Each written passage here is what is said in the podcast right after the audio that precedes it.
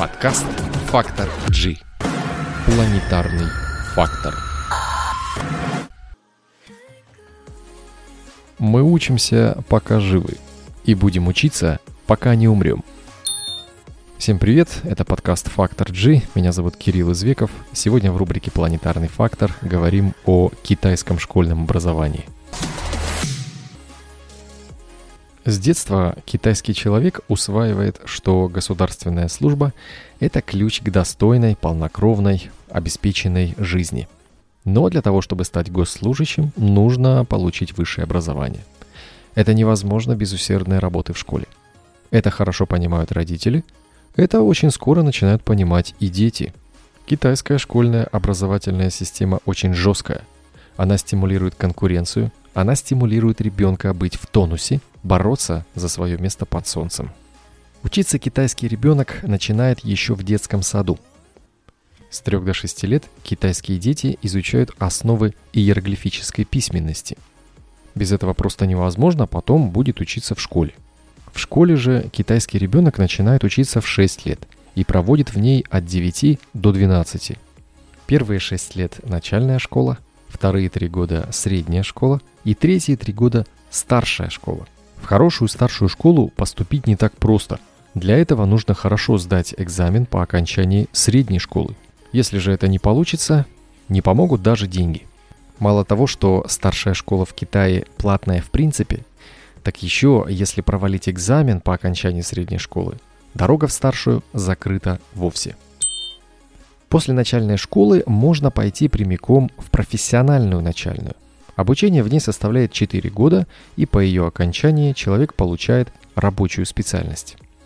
У китайского образования есть сходство с сингапурским в том плане, что больший акцент в школьной системе делается на математику, физику, китайский и английский язык.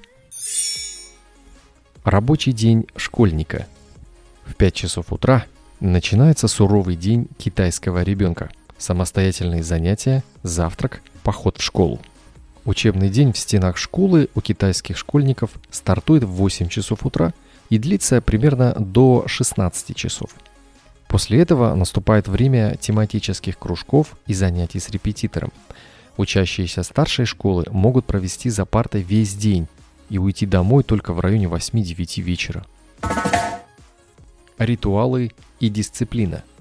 Начало рабочей недели – утро понедельника – это время ритуала поднятия государственного флага. Школьники, одетые в белую форму, торжественно выполняют это почетное дело. Каждое утро начинается с общеобязательной зарядки и общешкольной линейки. Это неотъемлемая часть жизни. Между вторым и третьим уроком зарядка, как правило, повторяется. А вот между шестым и седьмым уроком вся школа упражняет свои глаза – Такие действия обычно проводятся на стадионе, где голос ведущего доносится из динамиков. Назад в СССР. Китайские второклассники становятся юными пионерами, а к седьмому классу – комсомольцами. Представляете, в китайских школах до сих пор можно увидеть традиционные пионерские и комсомольские галстуки со значками. Да, все-таки Китай – это коммунистическая страна. В Китае распространен афоризм. Найти хорошего учителя нелегко, а найти хорошего ученика в стократ труднее. Вспомним, что особое место в богатой культуре Китая занимает учение Конфуция. Это означает, что от китайского школьника требуется с малых лет проявлять уважение к старшим. За нарушение дисциплины на уроке можно получить удар линейкой – Китайский учитель вовсе не станет терпеть хамства или невнимательности и может всыпать нерадивому дитяте, дабы тот взялся за ум наконец уже. Ученик отчисляется из школы за пропуск 12 уроков без уважительной причины. Даже если у ребенка ОРВИ и у него температура до 38, он все равно идет в школу. В Китае считается, что организм сам должен бороться с такими симптомами. Впрочем, конечно, детей не бросают на произвол судьбы – Школьные медсестры разносят лекарства для таких детей. В некоторых случаях на лоб наклеивают наклейки пластыри, дабы те снизили жар и обезболили. Пропускать же школу можно только в особо тяжелых случаях. Это, конечно, может показаться жестоким, но именно такие методы помогают китайскому школьнику выработать самодисциплину, которая, в свою очередь, потом помогает китайским студентам часто быть одними из лучших в зарубежных вузах. Оценки и успеваемость. В Китае действует 100-бальная система оценивания. 60 баллов – это необходимый минимум, а все, что свыше 90 баллов, это считается отличным результатом. Если ребенок по итогам года набрал меньше 60 баллов, его оставляют на второй. Чтобы китайские школьники не расслаблялись, а в классе поддерживалась конкуренция, в каждой учебной аудитории есть доска с оценками учащихся. Что касается тонуса, то в нем китайские школьники должны пребывать постоянно. Дело в том, что в конце школьного обучения их ждет единый государственный экзамен – Гао-Кау.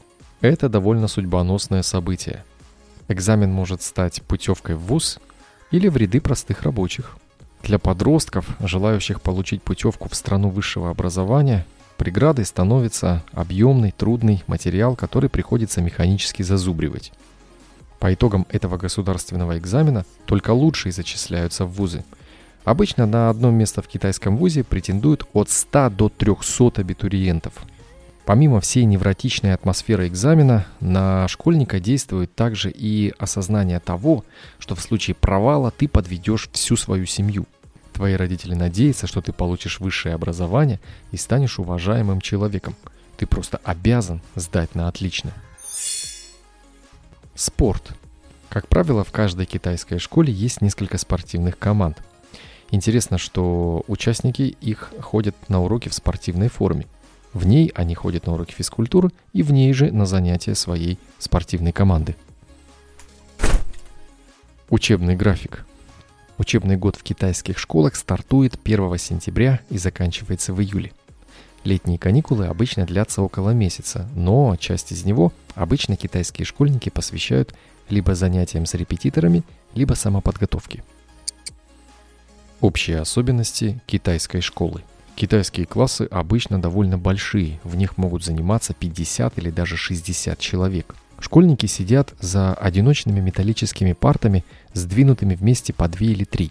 В холодное время года в некоторых районах Китая температура воздуха может опускаться до ноля. Но дело в том, что центрального отопления в школах просто нет. Поэтому верхняя одежда на учениках – это обычное дело. Чистоту в классе дети поддерживают сами. Каждой аудитории, как правило, есть своя раковина, кран с водой, а также весь необходимый для уборки инвентарь. Друзья, а какая из рубрик подкаста «Фактор G» нравится больше всего именно вам? Что вам интересно? Образовательные системы в разных странах мира, история образования, педагогические технологии или что-то еще – Оставляйте свои комментарии в Телеграм-канале, в группе ВКонтакте или на любой подкаст-платформе, на которой вы слушаете Фактор G. Завершить выпуск хочется той же самой фразой, с которой он был начат. Мы учимся, пока мы живы, и будем учиться, пока не умрем. Всего доброго. Вы слушали подкаст «Фактор G».